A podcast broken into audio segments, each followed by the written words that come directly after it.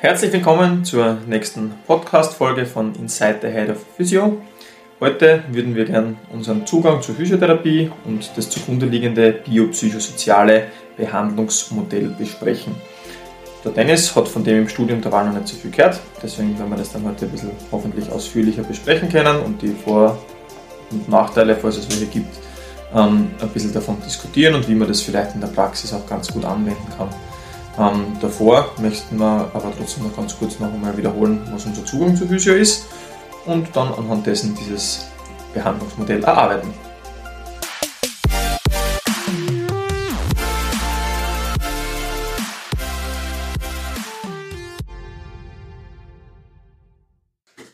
Dennis, erklär uns einfach einmal, was, was dein Zugang zu einem therapeutischen Setting ist, soweit du, sofern du den schon hast jetzt in deiner sagen, ja, also, ähm, genau, also rein praktisch oder Praxiserfahrung habe ich ja noch nicht machen dürfen oder eben noch nicht so viel gemacht.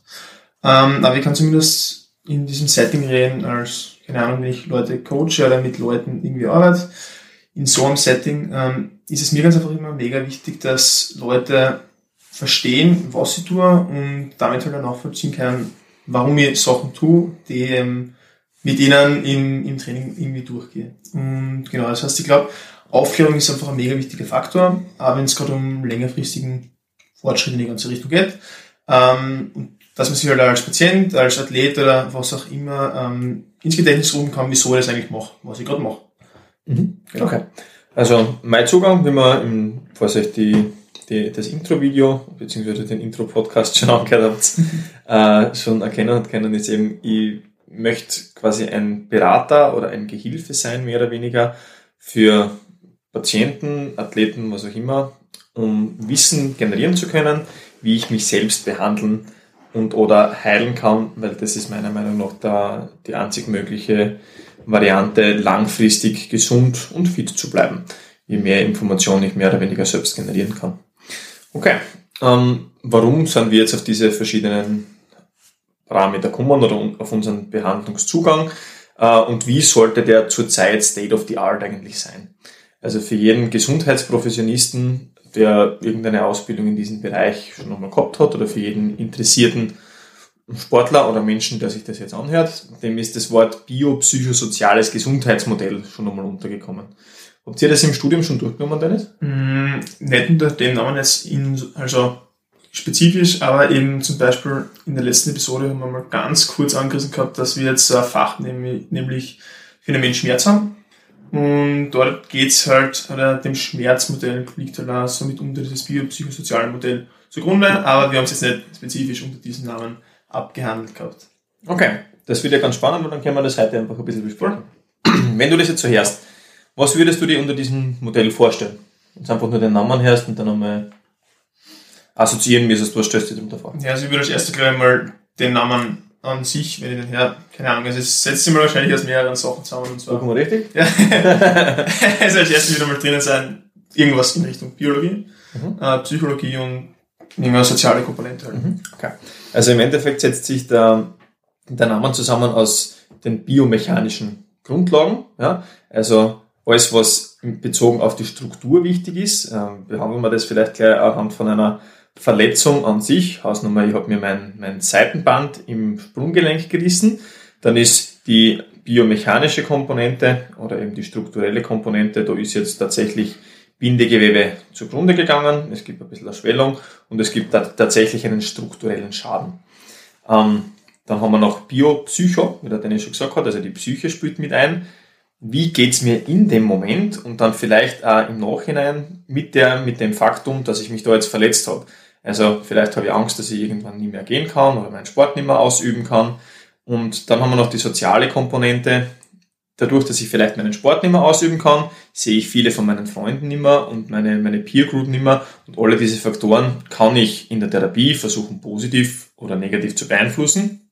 Und all diese Faktoren können dazu beitragen, dass so ein Schmerz längerfristig bestehen bleibt oder eventuell halt auch schneller wieder in den Griff zu bekommen ist. Ähm, spannend ist da die Entwicklung zu betrachten, weil wenn man so ein bisschen ähm, ein paar Jahre zurückdenkt oder ein paar Jahrzehnte nach hinten denkt, äh, dann ist die Medizin sehr, sehr stark biomechanisch äh, und strukturell geprägt gewesen. Das heißt, Wenn ich mir einen Knochen brich, muss ich schauen, dass der Knochen wieder zusammenhält und dann ist der Mensch wieder gesund.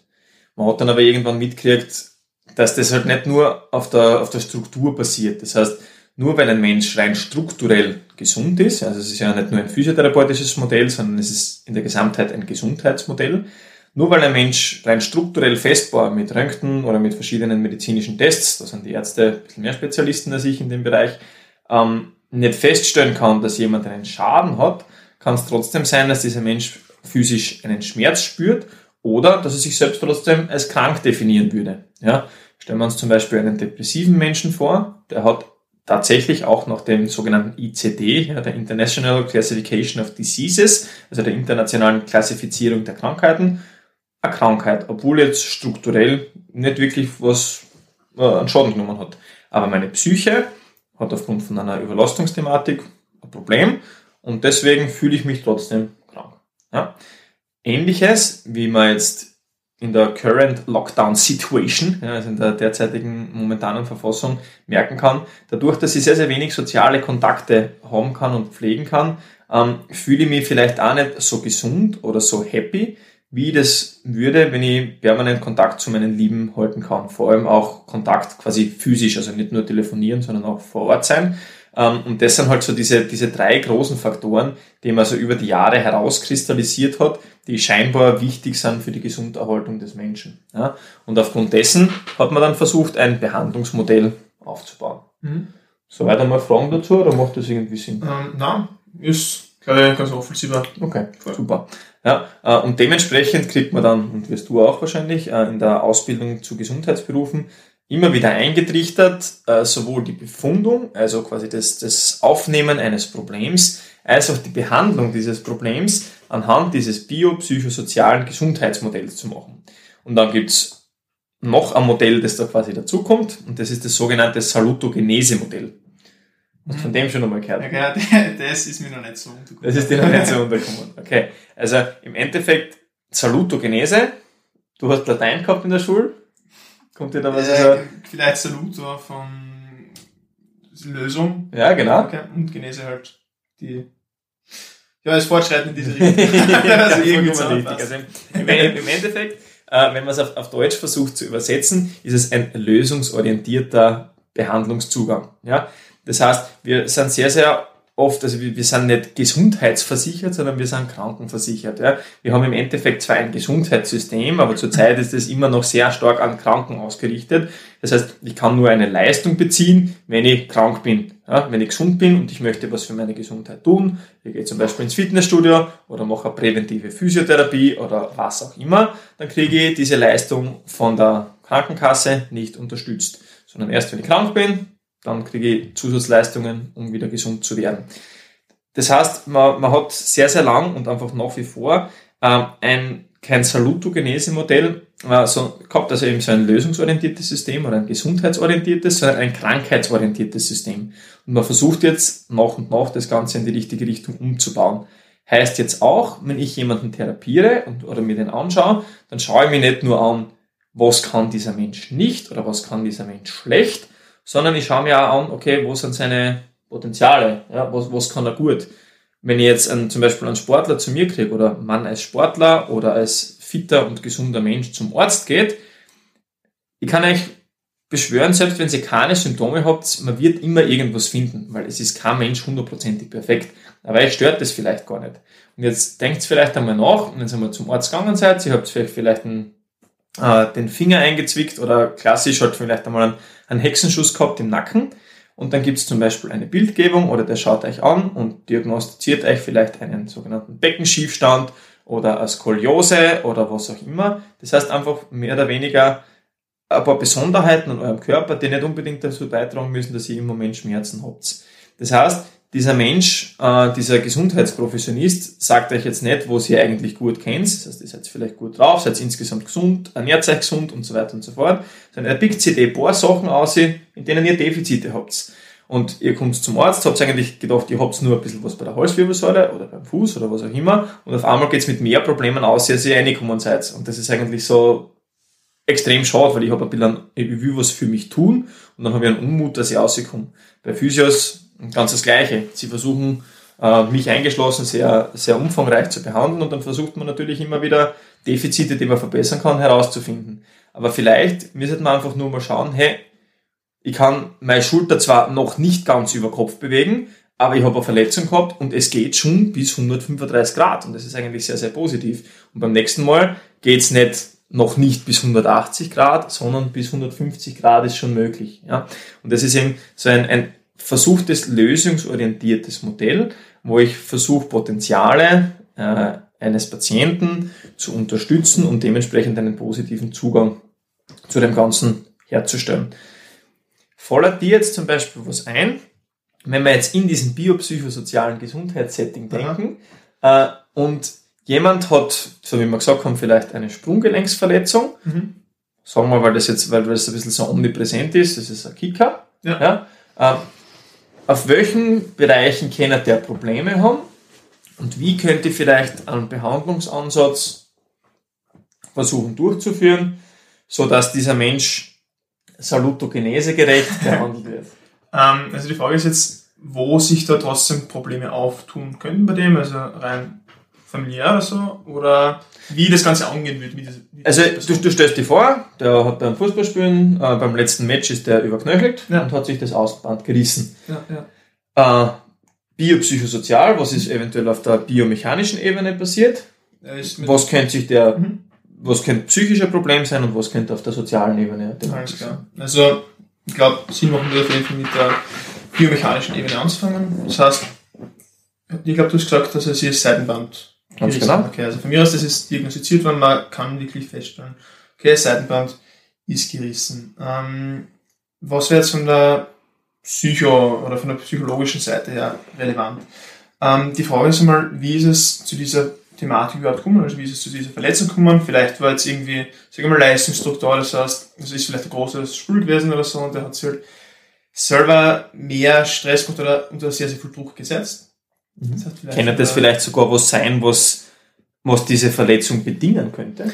Ähm, ja, also wie gesagt, wir haben es jetzt nicht so genau durchgemacht, aber ich mhm. kann es mir auf jeden Fall vorstellen, dass das mitunter dazu beigetragen hat. Und wenn es ja nur insofern ist, dass der Fokus von der Person nicht wirklich am Spiel war, sondern eben vielleicht, sage ich mal, ja, ich muss das Spiel unbedingt, keine Ahnung, meine Bestleistung geben, weil ein Scout da ist oder was auch immer. Also, ähm, dass er nicht fokussiert war, dass er mit dem Kopf einfach wo anders war und ja, mhm. in diese Richtung geht. Mhm, mhm. Genau, also das ist für die Verletzungsentstehung einmal wichtig. Und mhm. was, jetzt, jetzt hat er sich verletzt. Was, ja. was macht das mit seiner Psyche? Was glaubst du? Ja, also gerade wenn jetzt vielleicht für mich aus wirklich viel auf dem Spiel gestanden ist bei dem Ganzen ähm, und du sagst, okay, passt, jetzt bin ich verletzt und das ist ganz einfach ein Vorgang, der mal eine Zeit dauert, bis es wieder zur Regeneration kommt. Ähm, und gerade glaube ich in, ja, es ist halt einfach was, was er sehr, sehr gerne macht, glaube ich. Ähm, und wenn ihm das weggenommen wird, was jetzt vielleicht für Zeit der Fall ist. Auf gut Deutsch, der verletzt sich, wie geht's ihm? Ja, Scheiße. Ja, genau. also viel, viel mehr braucht man da nicht wissen. Also wir, wir, wir können uns hineinversetzen in jemanden, der sich gerade verletzt. In dem Moment denken sie, oder fuck. Ich hoffe, das kann man im Podcast sagen, das weiß ich noch nicht so genau. Sonst jetzt jetzt ein Piep da, ne? ja, ganz genau. Ähm, ich kann jetzt das, was ich super gern mache, gerade nicht mehr machen. Was du jetzt? Ich habe vielleicht kein, kein Wissen von dieser ganzen Heilungsthematik, das du jetzt selber ansprichst und ja. weiß nicht, jetzt waren Scouts da, wie geht's mit meiner Karriere vielleicht weiter? Ja. ja. Vollkommen richtig. Ja. Mhm. Ähm, was heißt das für sein soziales Umfeld? Mhm. Für sein soziales Setting? Ja, eben wahrscheinlich wird er halt auch mit den Leuten von der Mannschaft im besten Fall natürlich gut befreundet werden sein. Mhm das zieht, also diese Verletzung zieht halt mehr oder weniger aus dem Ganzen heraus, zumindest aus spielerischer Hinsicht. Mhm, mhm. Genau. Das heißt wieder unter beiden. Genau, also da haben wir jetzt wieder ähm, Postverletzung. Kann auch das soziale Setting irgendwie ein bisschen dazu führen, dass diese Verletzung überhaupt passiert? Hm, ich glaube, gerade bei Mannschaftssportarten wird es sicher mitunter ein sehr, sehr großer Faktor sein, mhm. weil ja, ich mir das bewusst bin, dass äh, dieses, also die, der Ausgang von dem ganzen Spiel halt nicht nur von mir abhängt, sondern im Endeffekt von der ganzen Mannschaft. Und ich auf das natürlich auch einen Einfluss habe, mhm. als Teil dieser Mannschaft. Jetzt kann man sich zum Beispiel vorstellen, die, dieser Spieler, für den sind extra die Scouts kommen. Er ist Leistungsträger in dieser Mannschaft. Hausnummer, ich meine, das ist jetzt ein Setting, das wir einfach kreieren. Wir sind in der 80. Spielminute und das Team ist 2-1 hinten und er denkt sie und hat selber diesen Peer Pressure, ja eigentlich kann nur er die Mannschaft ausreißen, indem er jetzt noch ein Tor schießt und versucht natürlich wenn, äh, wenn die Scouts da sind, alles zu geben und begibt sich halt eventuell auch in riskantere Situationen, in denen er sonst nicht wäre. Ja? Und es kann aufgrund dieses sozialen Peer Pressures, was da halt alles rundherum ist, dann eventuell leichter zu einer Verletzung natürlich kommen. Ja?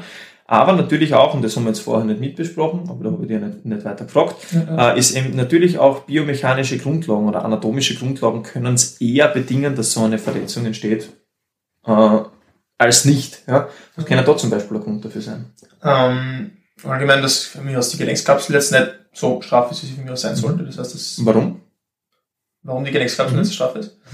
Ähm, ja, eben aus. Äh also ich bin jetzt gemein zu ihm. Also er ist noch nicht so weit in seinem Studium, aber ich, ich, es ähm. geht ja nicht um evidenzbasiertes Wissen. Es geht einfach nur um ein bisschen logisches Denken. Ja? Warum die Gelenkskapseln? Was kann, ja, keine Ahnung, weil es vielleicht einfach von der Konstitution her aus genau. nicht so ist. Also genetisch eventuell das Bindegewebe ein bisschen schwächer. Ja. Ähm ja, also bevor ich dich da jetzt ewig zappeln lasse. Ja, ja, ja. Äh, es kann natürlich auch sein, dass eine Vorverletzung schon bestanden hat. Mhm. Ja, also wenn ich mir einmal mein Außenband reiße oder diesen Bandkomplex überdehne oder was auch immer, dann kann es dazu führen, was halt gerade bei Kicker oft der Fall ist, dass, dass dieser Bandapparat ein bisschen entweder steifer oder laxer wird, ja, wenn ich das nicht hundertprozentig richtig rehabilitiert habe. Ja, also das sind halt diese, diese drei Ebenen, auf denen das passieren kann und man kann sich, glaube ich, wenn ihr, es jetzt ein bisschen gehört habt, Situationen rundherum ausspinnen noch und nöcher, was da noch dazu beigetragen haben könnte. Äh, und zu noch zusätzlichen beitragenden Faktoren äh, werden wir auf jeden Fall auch noch ein paar Beiträge machen. Äh, Stichwort Schlafdefizit, Stichwort Ernährung, Stichwort Stressmanagement und ähnliches. Und eben Leistungsdruck haben wir heute auch schon ein bisschen besprochen. Ja. Ähm, genau, jetzt haben wir, was passiert in dem Moment, wie geht's ihm, wenn die Verletzung passiert, was denkt er sich auf diesen verschiedenen Ebenen. Äh, und wie könnte ich ihn jetzt auf, äh, auf diesen verschiedenen Ebenen orientiert an der Solutogenese behandeln? ja? Wie gesagt, wiederum, denn es ist im ersten Semester, ich bin jetzt echt ein bisschen gemein, aber ja, es geht ja. einfach um, um, einen, um einen insgesamten Zugang zu dem. Es muss nicht perfekt richtig sein. Ja, ja. Gut, also es geht um ein lösungsorientiertes Handeln und alles klar. Mhm. Ähm, ich würde mir jetzt einmal anschauen, halt, was jetzt bei der Person noch funktioniert im Endeffekt. Also natürlich, glaube ich, startet man als erstes Mal damit, okay, wenn der jetzt mit einer akuten Problematik zu mir kommt, was funktioniert und ich schaue mir das einmal mhm. Auf der verletzten Seite an. Mhm. Dann würde ich halt ganz einfach mal mh, hm, schauen, was ich halt trotzdem noch machen kann. Also was im Optimalfall irgendwie möglich wäre ähm, und wie ich halt möglichst schmerzfrei das Ganze halt irgendwie aufarbeiten könnte, sofern das möglich ist in einem akuten Stadium. Mhm. Mhm. mhm. Ja, also auf was für ein Setting wären wir da jetzt unterwegs? Mhm. Also wenn wir jetzt wieder dieses biopsychosoziale ja. andenken. Ja, als erstes würde ich mal auf der biomechanischen Komponente eben äh, mir das Ganze anschauen. Ganz genau. Okay, ja, das, jetzt wissen wir zum Beispiel, ja, okay, also war jetzt Gott sei Dank nichts großartig Dramatisches, wir haben kein Knochenmarksödem oder ähnliches dabei. Ähm, der hat jetzt für die erste Woche oder für die ersten sechs Wochen, wie man das ja dann oft sieht, also vier bis sechs Wochen, eine Schiene kriegt. Ja, wir, wir singen noch, noch drei, vier Tage der kann schon wieder das eine Bein belasten und kann vielleicht schon einen Einbeinstand machen und das gehen wir dann vielleicht schon mit, ja, als, als Idee. Und der freut sich vielleicht, weil bis jetzt hat er sich noch gar nicht belasten traut, weil er gedacht hat, er macht da irgendwas hin. Ja. Ähm, biomechanische Ebene grob einmal abgeschlossen. Ja. Mhm. Was wäre die nächste? Mhm, psychologische mhm. Ebene. Ähm, ja, ich würde mir, es ist, glaube ich, schwieriger als Physiotherapeut, sich jetzt in die Rolle von einem Psychologen hineinzuversetzen, insofern, weil der Patient ja, oder in dem Fall dieser Spieler, herkommt und eigentlich will, dass du dir seinen Knöchel anschaust und nicht irgendwie da Psychologe oder so irgendwas spielst im Endeffekt. Vollkommen richtig. Ähm, Was kann ich aber in der Situation machen? Wir haben gesagt, hey fuck, also die, die Situation, in der er ist, scheiße, ich kann vielleicht nie mehr Fußball spielen. Was kann ich jetzt nicht an psychologischen Interventionen machen, aber an Interventionen, die ihm vielleicht trotzdem helfen, dass er da ein bisschen einen besseren Zugang dazu kriegt? Hm, ich würde mal dieses niemals jetzt einmal insofern rausnehmen aus dem Ganzen, weil ich sage, okay, passt. Wie käme oder was, was macht für ihn das Ganze? Was sind so seine Leidenschaften in die Richtung? Ob er jetzt Sachen hat, die er neben Fußball noch irgendwie weiter verfolgt? Mhm. Ähm, hm. Aber der will unbedingt Fußball spielen. ja? Und jetzt haben wir, jetzt ist natürlich ein bisschen ein Vorwissen in die Richtung gefragt, aber ich glaube, fast, fast jeder von euch hat schon einmal irgendwie eine Außenbandverletzung gehabt. Und wenn ich das Hintergrundwissen mir aufgebaut habe in den Basics, die ich gelernt habe, dann weiß ich wahrscheinlich ungefähr, wie lange ich bei so einer Verletzung realistischerweise ausfall. Ja? Das heißt, im Fall von einer Außenbandgeschichte, wenn das eine, glimpfliche Thematik war, dann kann ich wahrscheinlich noch einen Monat oder noch sechs Wochen wieder ins Mannschaftstraining einsteigen. Und das muss ich ihm sagen. Ja? Also der, der glaubt vielleicht, weil er halt eben einfach kein Vorwissen in diesem Bereich hat, dass der nicht mehr, nicht mehr Fußball spielen kann, weil er hat sich ja seinen Haxen verletzt. Aber mit einer guten Reha kann ich ihm eine Perspektive geben, eine Prognose und dann weiß er, hey, okay, wenn ich das und das richtig mache, dann kann ich zu einem gewissen Zeitpunkt das wahrscheinlich wieder machen. Ja, und dementsprechend habe ich für seine Psyche was Positives gemacht. Mhm. Verständlich. Alles klar. Ja? ja? Okay, soziale Komponente. Ja. Nächste. Ähm, ja, das haben wir gesagt, ist ein soziales Problem. Dass er eben wahrscheinlich mit seinen Freunden oder mit seinen Teamkollegen nicht mehr so viel oder nicht mehr den Kontakt haben kann, was er vorher im Endeffekt gehabt mhm. hat. Warum denkt man das? Weil er im Endeffekt nicht mehr spielfähig ist, also zumindest derzeit. Mhm. Nicht also nicht spielfähig, wir denken, er kann nicht, nicht klassisch Fußball mittrainieren, er kann nicht spielen. Und das wäre quasi die, die Hauptidee, wo er halt Zeit mit seinen Teamkollegen verbringen kann. Ja. ja? Und das geht ihm natürlich ab. Wie können wir das jetzt versuchen zu beeinflussen? Hm. Ja, also ich kann grundsätzlich mal schauen, er kann ja beim Training an sich teilnehmen. Die Frage ist jetzt, was an dem Ganzen, ob ihm jetzt der Kontakt mit den Leuten an sich fällt. Was man natürlich auf jeden Fall sagen kann, okay, passt, gefällt hin zum Training, schau dir das an, sei bei den Spielen dabei und so weiter. Ähm, aber er wird halt trotzdem nicht der, der Rolle gerecht werden, oder was heißt gerecht werden, diese Rolle einnehmen können, ähm, als Spieler, wie er es halt vorher gemacht hat. Das mhm. ist im Endeffekt dann eine andere Situation in die Richtung. Mhm. Was man vielleicht machen könnte, oder was, das ist immer eine Frage, ob das organisatorisch möglich ist, so wie der Dennis richtig sagt, wenn ihm einfach der, der Kontakt mit den, mit den Leuten fehlt, dann kann ich einfach sagen, hey, du kriegst ja Physioübungen von mir und du scherst dir wahrscheinlich nicht, dass du das Alarm musst. Ja? Aber du kannst ja trotzdem zu deinen Trainingszeiten hinfahren kannst deine Physioübungen dort machen, kannst mit deinen Freunden ein bisschen trotschen, kannst Taktikbesprechungen mit deinem Team zum Beispiel mitmachen und kannst dich weiterhin wie ein Teil des Teams fühlen und dann halt einfach Schritt für Schritt dich langsam wieder an das Training herantasten und dann halt versuchen, so bald wie möglich mit den Vorgaben von deinem Physio dann halt wieder in das Training integriert zu werden. Wenn es am Anfang halt einfach nur ist, dass je nachdem, was für Möglichkeiten ein Sportverein hat, dass du mit dem Ergometer am Spielfeldrand hinsitzt und dort einfach nur mal radelst, ja, mhm. oder deine Beweglichkeitsübungen dort machst, ähm, oder ein bisschen ein Kräftigungsprogramm dort abziehst, wo dein Fuß vielleicht explodiert ist, ja. Also, ich kann versuchen, je nachdem, wie das Training gestaltet ist, so gut wie möglich in die ganze Geschichte einbringen, um halt nach wie vor ein Teil dieses Teams zu sein, ja. Vielleicht ist es aber auch umgekehrt, dass, er sich halt schämt, mehr oder weniger, dass er jetzt verletzt ist. Diese Sachen sind halt auf jeden Fall einfach wichtig mit, mit einzunehmen. Äh, Im Optimalfall, wenn ich halt mit Sportlern arbeite, habe ich auch mit den Trainern immer wieder Kontakt und versuche mit denen gemeinsam ein Setting zu finden, wie dieser Mensch in seiner Routine drin bleiben kann, in seiner Peer Group drin bleiben kann und dementsprechend wirklich nur noch dieses strukturelle Problem an sich heilen muss und alle bedingenden Faktoren nebenbei wirklich nebensächlich werden. Mhm. Ja, damit man so viel wie möglich vom restlichen Druck abnehmen kann. Okay? Alles klar. Ja, also ich glaube, das, das, das macht soweit einmal äh, ganz gut Sinn, diese, diese ganze Geschichte so rundherum so zu behandeln und zu bedenken.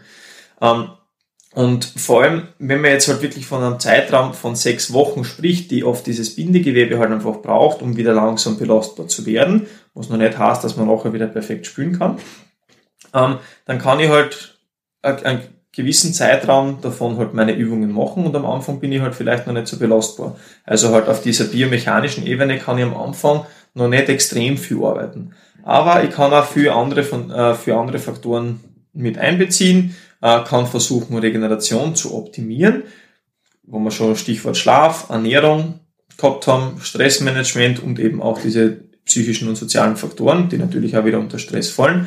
Und je besser ich meine Umstände darum herum organisiere, desto besser wird meine Heilung höchstwahrscheinlich verlaufen. Und das, was ich dann noch mit euch äh, gerne machen würde, in weiteren Episoden, ist, dass wir auf diese paar Teilbereiche, Stichwort Ernährung, Stichwort Psyche, also Psyche im Optimalfall und Ernährung, werden wir auch schauen, äh, ob, wir, ob wir Experten in diesen Bereichen bekommen, die uns dann einfach noch ein bisschen äh, in einem Interview genauer erklären können, woran Sie da denken, worauf Sie da Wert legen und was das Ganze schwierig für die Anwendbarkeit machen könnte. Das sind sicher ein paar Themen, die spannend wären zu besprechen. Aber was für mich jetzt noch spannend wäre, auch eventuell an diesem, äh, akut an diesem Fallbeispiel, mhm. das ist jetzt die Theorie, ja, also dieses biopsychosoziale Modell, wir stellen da einen Faktor auf und dann kommen die Praxis. Welche Hürden könnten in der Praxis, in der Anwendbarkeit da auf uns zukommen? Was könntest du dir vorstellen? Hm, ja, also ich glaube mal, dass es genügend Zeit braucht, um mal allein herausfinden zu können, was der, der Person auf der anderen Seite strukturell fehlt oder wo, was das Defizit auf der strukturellen Ebene ist. So. Mhm. Ähm, Ob es ganz einfach zeitlicher möglich ist, herauszufinden oder mich in diese Person hineinzuversetzen, wie es der damit jetzt geht, wie, wie das Ganze im Team ausschaut, wie es irgendwie weiterlaufen kann. Wovon könnte es abhängig sein? Also wie viel Zeit ich der, imstande bin, diesen Patienten zu schenken? Ähm, auf der einen Seite von der zeitlichen Einheit oder wie lange halt die Einheit an sich dauert. Mhm. Wovon ist das abhängig? Also wovon ist es abhängig, wie viel Zeit ich diesem Patienten widmen kann? Ähm, ich glaube, das ist vorgegeben, oder? Mhm. Also Mehr oder weniger. Also es kommt auf jeden Fall auf das Setting an, in dem ich arbeite. Ja? Also es gibt jetzt natürlich den Unterschied zum Beispiel zwischen einer ambulanten Rehabilitation zu einem Reha-Zentrum, zu einem zum Beispiel Wahlphysiotherapeuten oder halt verschiedenen Orten. Online-Physiotherapie gibt es mittlerweile auch schon. Also es gibt verschiedene äh, Positionen, in denen ich als Physio angestellt sein kann. Mhm. Und je nachdem, in welchem Setting ich bin, habe ich natürlich mehr oder weniger Zeit zur Verfügung für den Patienten. Wie ausgelastet bin ich? Ja? Wenn ich, wenn ich in einem Kassenambulatorium arbeite und Hut ab vor allen Physios, äh, Masseuren oder Sportwissenschaftlern, die das machen, ähm, dann habe ich aufgrund dessen, dass Gott sei Dank, also leider Gottes die, die Kassenleistungen relativ niedrig sind, einen sehr, sehr geringen Zeitslot pro Tag zur Verfügung. Ich habe den Menschen vielleicht vorher noch nie gesehen und dieser, dieser Fußballspieler hat jedes Mal einen anderen Therapeuten. Ja? Mhm. Und, ich, und das ist in der Praxis einfach aufgrund der, der Strukturen ja, in diesem ganzen System oft sehr schwierig, dass man sich halt so gut, wie wir das jetzt gerade besprochen haben, auf jemanden einstellen kann. Ja? Also, weil der kommt dann eigentlich her und erwartet jetzt, dass, der, dass sein Fuß mobilisiert wird, weil das hat der Physio vorher gemacht und ihr fangt einfach mal mit dem zum Rennen an. Ja? Also, das, das ist das oft, was man in der, in der Physiotherapie-Ausbildung noch nicht so mitkriegt oder noch nicht so behindert. Ja? Was, was, was kann da noch sein? Also, du hast den Zeitfaktor jetzt angesprochen. Das ist sicher, sicher ein großes Thema. Ja? Was, was kann da noch eine Hürde sein? Ja, also ich glaube mal, dass es auch sicher nicht jeder Patient so gut aufnimmt, dass ich dem jetzt sage, vielleicht, dass nicht da jetzt wirklich unbedingt was bei seinem Knöchel an sich geschädigt ist, sondern dass es vielleicht halt einfach sein soziales Umfeld ist, das halt vielleicht aufgrund von Corona oder anderen Sachen irgendwie ein bisschen zu kurz kommt. Mhm. Mhm. Äh, das, also vor allem, so wie wir gesagt haben, ungebildete oder ungebildet ist falsch, äh, aber in diesem Setting äh, unwissende Menschen äh, tun sie natürlich schwer, solche Informationen eventuell annehmen zu können. Ja, das ist mhm. vollkommen richtig. Also dass das halt eventuell zur Heilung beitragen könnte. Also sind wir wieder beim Thema Kommunikation, was wir schon kurz besprochen haben der muss das auch nehmen können, was ich dem vermittle. Ja, ja. Was, was wäre noch irgendwie sowas, wo man mm, sagen könnte, das macht das schwierig? Finanzielle Geschichte, weil wenn ich sage, dass die Person jetzt entweder rein selbst nicht nur eine Therapiesitzung zahlen kann, sondern nicht nur einen Block an, an Therapien sich einfach leisten kann, beziehungsweise wenn die Person jetzt mit dieser, mit dieser Sportart da Geld verdient mhm, und mhm. bis zu, einer, bis zu einem gewissen Grad, wenn es einfach finanziell von der Sportart abhängig ist, ähm, dann kommt man wahrscheinlich wieder zurück zum Faktor Zeit, dass ich ganz einfach sage, okay, da will jetzt so schnell wie möglich wieder Performance bringen können mhm. und in diesem Setting wieder seinen Platz finden wollen. Und vielleicht eben dem auch nicht so offen sein für einen eher psychologischen Ansatz, sondern mhm. eher in Richtung Hands-on, also mhm. hingreifend. Und wo, wo der dann halt einfach das Gefühl hat, ja, okay, der hat zum Beispiel auch vielleicht schon andere Spieler gesehen, die nach dem Seitenband ist, die nächste Woche wieder gespielt haben. Ja? Also das, der sagt zu euch, so wie der Dennis richtig gemeint hat, zum Beispiel, der, der verdient mit diesem, mit diesem, äh, mit dieser Profession oder mit diesem Sport Geld. Äh, das ist ein riesengroßes Thema. Ähm, und wenn ich jetzt quasi vier Wochen ausfall, kann sein, dass ich meinen Vertrag verliere, äh, dass ich von der Mannschaft nicht mehr unterstützt werde, ganz egal jetzt, also unabhängig vom Sport natürlich. Äh, und dann muss ich mehr oder weniger wieder performen. Im Skifahren ist das auch oft ein, ein großes Thema. Ja? Ähm, wo ich sage, ja, wenn ich ab einer gewissen Zeit, also zu einem gewissen Zeitpunkt nicht wieder fit bin, dann verliere ich meine Förderungen in diesem Bereich und dann kann ich vielleicht meine Leidenschaft leider nicht mehr ausführen. Dann wird es ihm gar nicht vielleicht so wichtig sein, dass er hundertprozentig genesen ist, bevor er wieder einsteigt, wo sicher die Langleblichkeit auf jeden Fall, also die Chancen dafür, dass das noch immer passiert, vergrößern würde.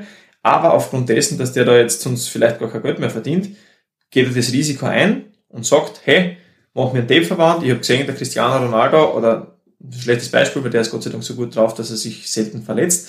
Ähm, aber wer, wer auch immer, ein, ein guter Fußballspieler, den ich schon mal gesehen habe, der spielt halt einfach mit einem Tape-Verband eine Woche nach, nach dem Bänderriss und bei dem haut es auch ganz gut hin. Ja, vielleicht nicht unbedingt das, die optimale Variante, um seine Gesunderhaltung zu gewährleisten, aber für ihn in dem Moment die einzig mögliche Variante. Mhm. Also super guter Punkt.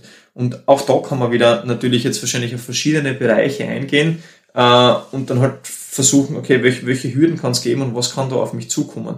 Und je mehr ich mir da halt rundherum Gedanken mache, so wie wir da jetzt halt einfach hin und wieder philosophieren, desto eher kann ich vielleicht Lösungsansätze für diese ganze Geschichte finden. Ja. Mhm. Sofern ich die Zeit habe, äh, sofern Geld, äh, was hin und wieder halt echt ein bisschen ein Thema ist, äh, kein Issue ist, also kein Problem. Ähm, und bei mir zum Beispiel in der Praxis ist es zurzeit ganz spannend, ich hätte echt ein paar Patienten, für das sehr wichtig wäre, ein Krafttraining mit Zusatzgewichten absolvieren zu können. Nur das Problem ist, in, in meiner Hinsicht, ich habe zwar als Wahltherapeut relativ viel Zeit zur Verfügung auf der anderen Seite, allerdings kostet die, die Zeiteinheit bei mir nicht unbedingt wenig. Das heißt, zurzeit dürfen aber Leute, wenn sie nicht gerade selber was daheim haben, im Sinne von einem äh, Squat-Rack mit Gewichten und so weiter und so fort, haben sie nicht so die Möglichkeit, mit schweren Gewichten zum Beispiel zu trainieren.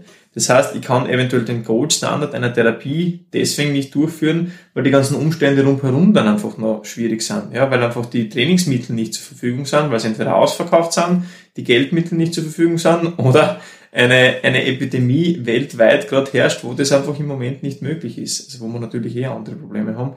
Aber es können halt viele Sachen mit einspülen, wo ich halt vielleicht oder wo ich auf jeden Fall äh, Lösungsmittel parat haben sollte, damit es dann halt trotzdem bestmöglich zu den gegebenen Umständen irgendwie hinhauen kann. Mhm. Okay.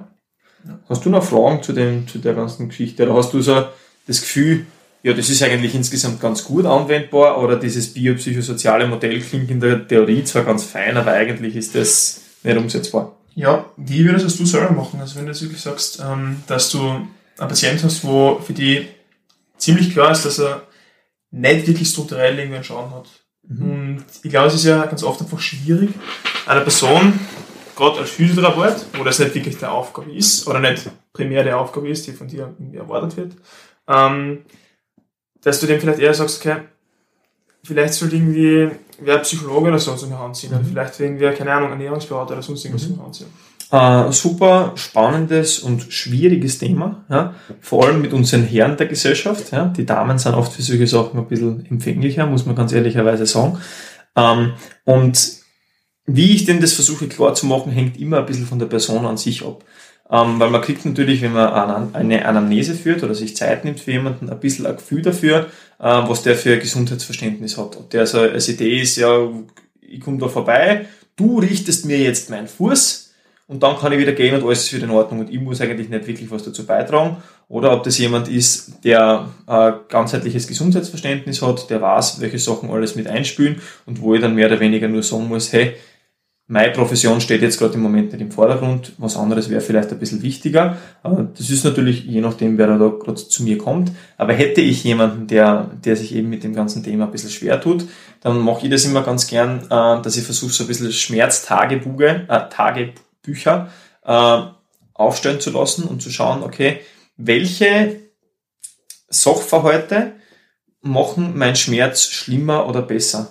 Ja, wenn ich zum Beispiel jetzt jedes Mal weh habe, wenn ich in der Arbeit sitze oder wenn ich von der Arbeit heimkomme, von einem langen Arbeitstag, obwohl ich da die ganze Zeit gesessen bin und ich habe aber Fußschmerzen, ja, äh, dann macht es vielleicht nicht so viel Sinn. Kann man natürlich überlegen, okay, wenn der Fuß permanent unten ist und so weiter und so fort. Ähm, aber es wird weniger Sinn machen, als wenn ich sage, nach langen Gehstrecken tut mir der Fuß zum Beispiel weh.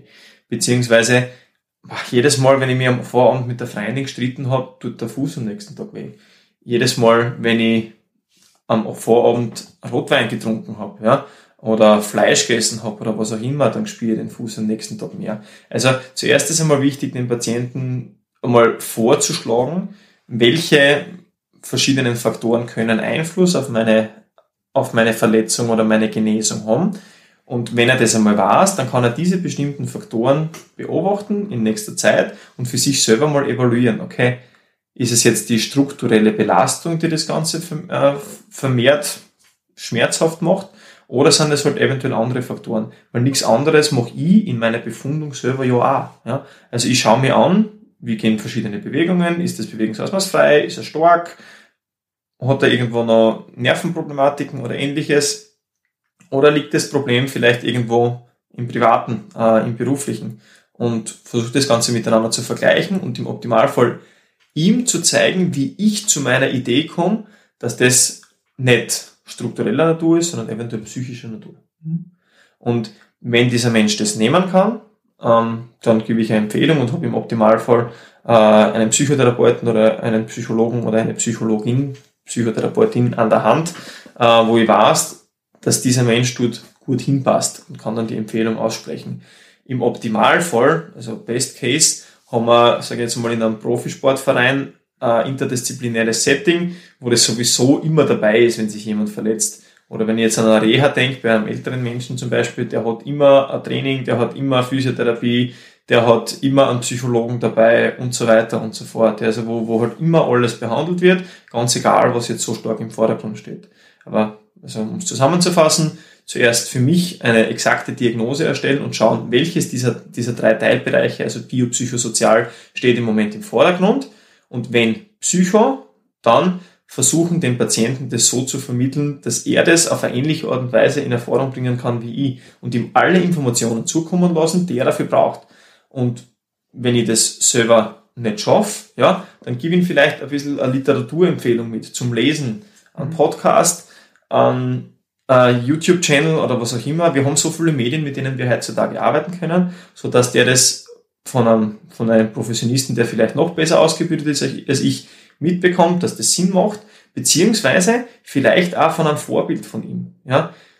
Von, von einem Fußballer zum Beispiel, dass ich sage, hey, schau mal, wie viele Profifußballer Mentalcoaches oder Psycho äh, Sportpsychologen besuchen und würden die das machen, wenn es keinen Sinn machen würde? Wahrscheinlich nicht, aber die wollen halt das letzte Prozent an Leistung noch außerkitzeln und warum soll das dann für die nicht irgendwie positiv sein? Also, so ein paar verschiedene Zugänge einfach. Ja, ja, und halt so ein bisschen über den Tellerrand hinausschauen, glaube ich. Okay. Macht Sinn? Voll. Ja, also trotzdem natürlich, also sowas ist immer schwierig und es wird da immer wieder Patienten geben oder Menschen geben, auch schon bei mir, die dann sagen, na, das glaube ich nicht. Oder ja, das kann ich mir schon vorstellen, aber bei mir ist das nicht so. Und äh, ab einem gewissen Zeitpunkt, wenn ich alles in meiner Macht Stehende dazu getan habe, auch wenn es immer ein bisschen schier klingt. Ich muss auf der anderen Seite aber immer versuchen, was ist mein Privatsetting, was ist berufliches Setting und muss versuchen, mich von dieser ganzen Situation auch abzugrenzen. Weil irgendwann, so wie wir das am Anfang schon besprochen haben, ist natürlich auch der Patient für seine Heilung selbst verantwortlich und ich kann ihm Empfehlungen aussprechen und wenn er sich dazu entscheidet, diese Empfehlungen zu ignorieren, dann gilt der Grundsatz, die beste Therapie ist nur so gut, also kann nur dann helfen, wenn ich sie ja wirklich durchziehe. Mhm. Wenn ich, wenn ich anderer Meinung bin, dann brauche ich vielleicht einen anderen Therapeuten, der einen anderen Zugang hat. Mann, ich, du, wer auch immer, weiß auch sicher nicht alles. Aber ich glaube, man muss da on the same page sein. Mhm. Okay, gut. Das ist im Endeffekt jetzt eh auch ganz gut umfangreich geworden. Ähm, wir werden euch jetzt dann auch in Zukunft noch ein paar Episoden, die zu diesem Thema noch dazu passen, ähm, zur Verfügung stellen. Wenn ihr gewisse Fragen in gewisse Richtungen noch habt oder vielleicht akute Fragestellungen bei Patienten oder ihr Patient seid und euch da irgendwo wiedererkannt habt, dann meldet euch gerne. Kommentar unter den Podcast oder über unsere Instagram-Channel oder über Facebook oder was auch immer. Äh, gebt uns Bescheid, gebt was ihr noch wissen wollt äh, und ob ihr irgendwo Hilfe brauchen könnt. Wir freuen uns, wenn wir helfen können. Und wir sehen bzw. hören uns beim nächsten Mal. Für euch. Ciao.